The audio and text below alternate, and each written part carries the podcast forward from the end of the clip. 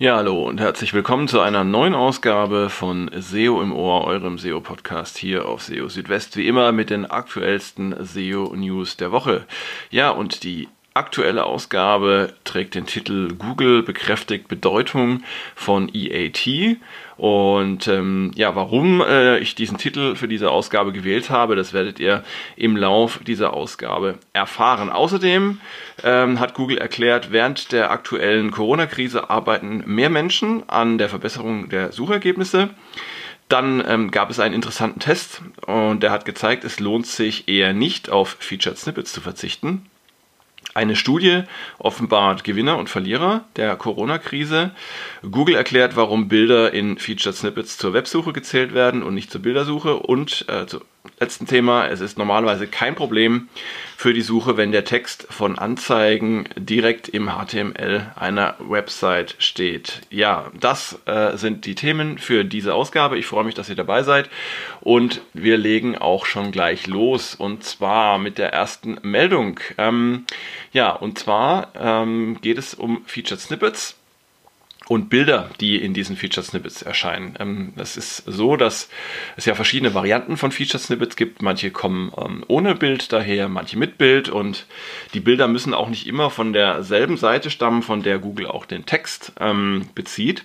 Und ähm, jetzt ist es so, wenn ihr in der glücklichen Position seid, dass Google von eurer Webseite ein Bild verwendet für ein Featured Snippet oder für mehrere Featured Snippets, dann ähm, werden dafür auch Impressionen und gegebenenfalls natürlich auch Klicks in der Google Search Konsole erfasst. Allerdings nicht, wie man vielleicht ähm, im ersten Moment vermuten äh, würde, für die äh, Bildersuche, sondern tatsächlich für den Suchtyp Web. Ähm, das klingt auf den ersten Blick ähm, merkwürdig, aber wenn man sich dann die Erklärung anhört, die Johannes Müller dazu gab, dann ähm, ist das wiederum sehr gut nachvollziehbar. Und zwar geht es nicht um die Art der Inhalte, sondern es geht äh, um die Oberfläche, ähm, auf welcher der jeweilige Inhalt erscheint. Und das ist bei Featured Snippets eben immer die Websuche. Von daher, ähm, ja, Bilder, die in Featured Snippets erscheinen, werden eben ähm, zu den Leistungsdaten für Web ähm, hinzugezählt. Und das zeigt einmal mehr, dass es wichtig ist, die Hintergründe bei der Entstehung der Leistungsdaten in der Google Search Konsole gut zu kennen, wenn man sie richtig interpretieren möchte, denn ähm, ja, hier kann man schon äh, vielen Fehlern unterliegen.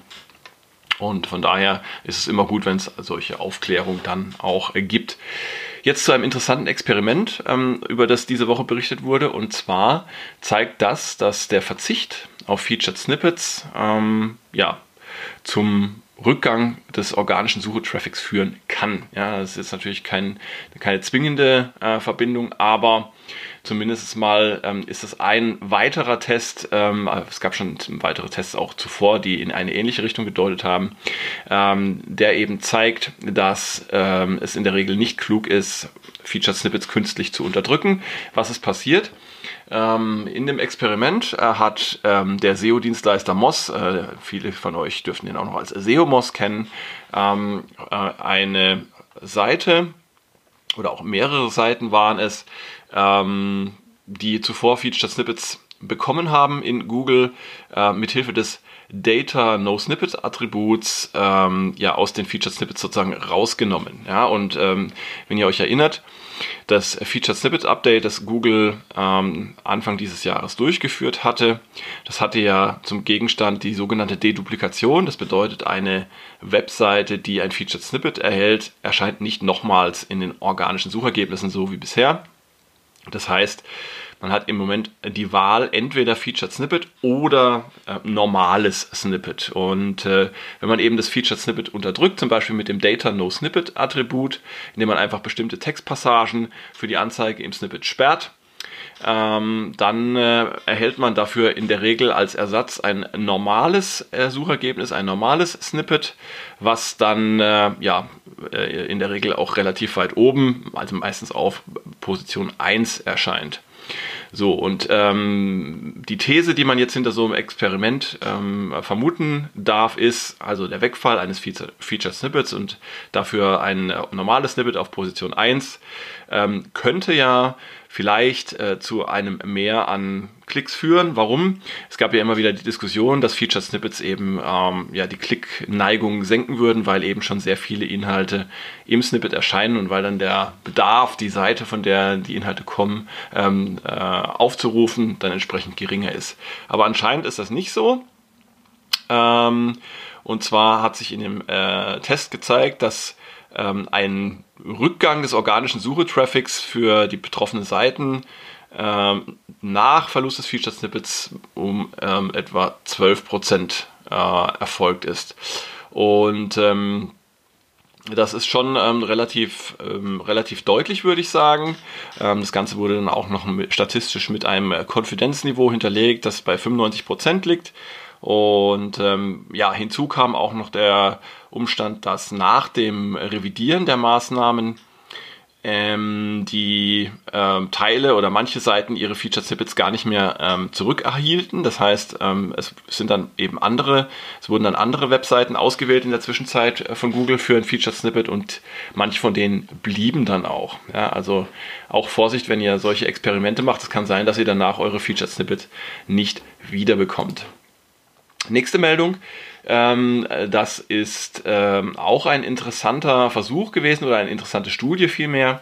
Und zwar ähm, zeigt diese, dass äh, es ja durch die aktuelle Corona-Krise ähm, je nach Branche Gewinner und Verlierer gibt, auch je nach Websites. Und ähm, ja, ich hatte ja schon auch ein paar Mal darüber berichtet in den letzten Wochen, dass es im Zusammenhang mit Corona deutliche Veränderungen auf den Suchergebnisseiten ähm, gab und ähm, das zumindest zum Teil eben auch durch ein geändertes Suchverhalten der Nutzer ähm, zu erklären ist. Und äh, ja, jetzt gibt es eben ein ähm, oder gab es ein interessantes ähm, Experiment ähm, über das äh, Lily Ray, ähm, recht bekannte SEO, äh, in einem Blogbeitrag berichtet. Und äh, sie hat dazu zwei Tools verwendet, nämlich äh, SimilarWeb und Systrix. Es wurden dann 40 Websites aus 18 Branchen untersucht, wie zum Beispiel alternative und natürliche Medizin, Kunst und Unterhaltung, Beauty, Finanzen, Mode und Bekleidung, Essen und Trinken. Und die Entwicklung der Sichtbarkeit wurde auf Basis des Sichtbarkeitsindex von Systrix für ähm, die USA berechnet, ähm, worunter etwa eine Million repräsentative Keywords fallen. Und gemessen wurde der Sichtbarkeitswert der Websites zweimal, nämlich am 9. März und am 9. April. Und damit soll eben ein möglicher Einfluss von Corona auf die Sichtbarkeit der entsprechenden Websites und Branchen gezeigt werden. Und wenn man sich mal äh, die relative Entwicklung der Sichtbarkeit nach Branchen anschaut, dann haben in erster Linie die Branchen Essen und Trinken, Videospiele, Konsolen und Unterhaltung sowie Musik gewonnen. Aber auch die Branche Mode und Bekleidung konnte deutlich zulegen. Schlusslich dagegen waren äh, Partnerseiten, äh, sogenannte Romance and Relationships, äh, Beauty und ähm, Alternative sowie natürliche Medizin.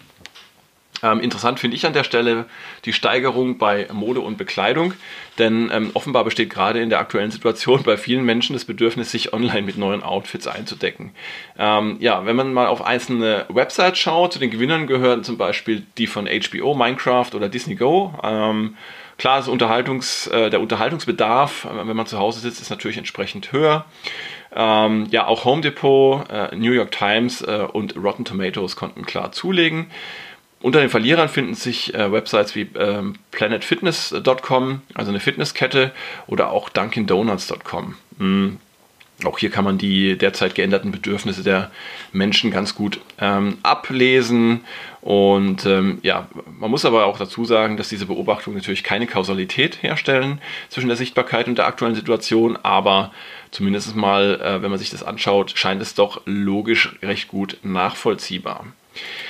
Ja, ähm, interessant ist auch diese Meldung und zwar Anzeigentext. Wenn ihr einen Anzeigentext oder ähm, ähm, auch Inhalte von Anzeigen im Haupt-HTML eurer Webseite habt, dann ist das normalerweise kein Problem für Google.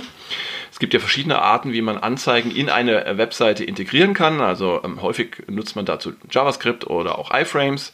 Aber ähm, es kann auch vorkommen, dass Anzeigen ganz klassisch einfach als ähm, Text oder Grafik in das HTML einer Webseite integriert sind und dass also zumindest codeseitig dann keine klare Abgrenzung zwischen den Hauptinhalten und den Anzeigen ähm, gegeben ist. Und das, äh, die Frage ist, ob das ein Problem für Google sein könnte. Und Johannes Müller sagte, das sei normalerweise okay. Ähm, er sagte aber auch, man sollte das Data No Snippet Tag äh, möglichst verwenden. Damit könnt ihr nämlich verhindern, dass die Inhalte aus den Anzeigen dann äh, in euren Suchergebnissen erscheinen. Da habe ich persönlich auch schon mal die Erfahrung gemacht, ähm, dass äh, Inhalte von, von einer Anzeige, die ich bei mir äh, auf der Webseite habe, dass die dann tatsächlich in äh, dem einen oder anderen Suchergebnis erschienen sind und diese Inhalte habe ich dann einfach per Data No Snippet ausgeblendet und seitdem ist das Ganze auch ähm, okay. Ja, nächste Meldung. Und ähm, damit kommen wir jetzt auch äh, zur ähm, Titelmeldung der aktuellen Ausgabe von SEO im Ohr.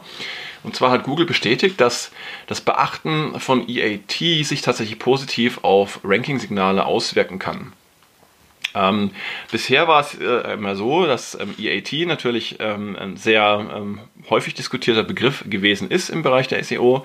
Ähm, EAT kommt aus den ähm, Qualitätsrichtlinien von Google, also die Richtlinien, die Google für seine Qualitätsprüfer äh, herausgegeben hat und immer wieder aktualisiert. Und ja, ähm, die Abkürzung, ich habe es ja schon öfter genannt, ich sage es aber gerne nochmal, EAT steht für Expertise, Authoritativeness und Trustworthiness, also übersetzt ungefähr ähm, Expertise, Maßgeblichkeit und Vertrauenswürdigkeit.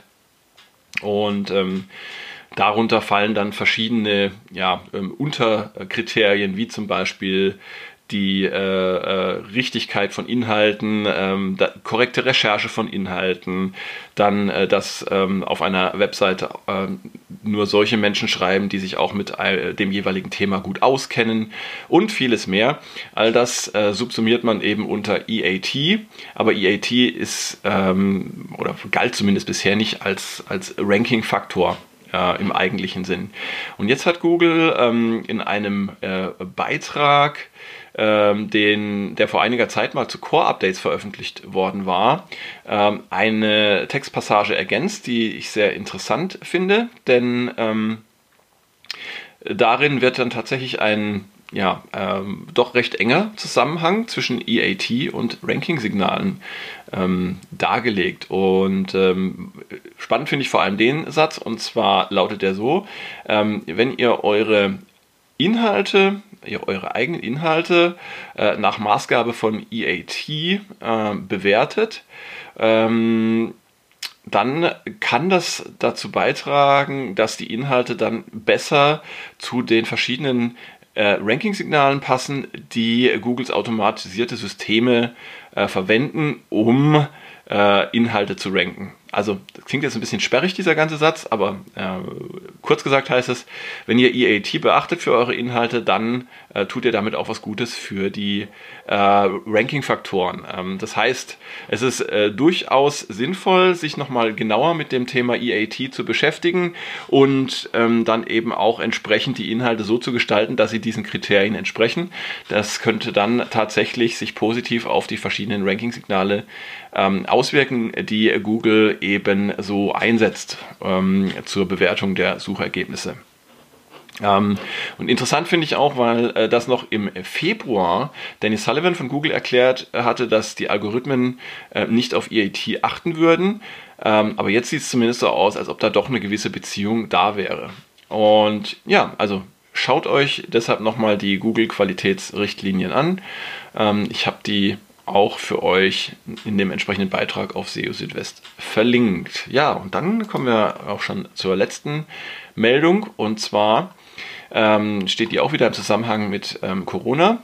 Ähm, es sieht wohl so aus, als ob derzeit ähm, mehr Personen als sonst an der Verbesserung der Suchergebnisse arbeiten.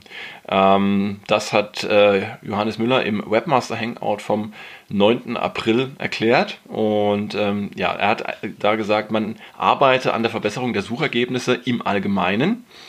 Ähm, und das lässt darauf schließen, dass nicht nur Suchanfragen im Zusammenhang mit dem Coronavirus ähm, betroffen sind und auch ähm, andere Gesundheitsthemen.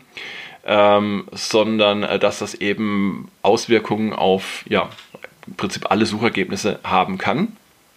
Und das wiederum könnte natürlich auch wieder ein äh, Indikator oder ein, ein mögliches äh, Erklärungskriterium dafür sein, dass wir in den letzten Tagen und Wochen immer mal wieder Turbulenzen oder deutliche Verschiebungen auf den Suchergebnisseiten ähm, beobachten konnten. Ja, genau. Also das äh, dazu noch ähm, und ähm, damit sind wir auch schon wieder am Ende von SEO im Ohr. Ich freue mich, dass ihr dabei wart, dass ihr eingeschaltet habt. Und äh, jetzt würde ich sagen, genießt das schöne Wetter, versucht rauszugehen an die frische Luft. Ohne jetzt irgendwie Party zu machen, mit euch mit vielen Menschen zu treffen, aber ich will ja jetzt hier nicht irgendwie ähm, Moralpredigten halten, ihr werdet es schon richtig machen. Ähm, genießt die Sonne, lasst es euch gut gehen und schaut nächste Woche gerne auch wieder auf SEO Südwest vorbei. Ich bleibe für euch am Ball und bringe euch die neuesten Meldungen rund um Google und Co. Und nächstes Wochenende dann auch wieder eine neue Ausgabe von SEO im Ohr. Bis dahin macht's gut, ciao, ciao, euer Christian.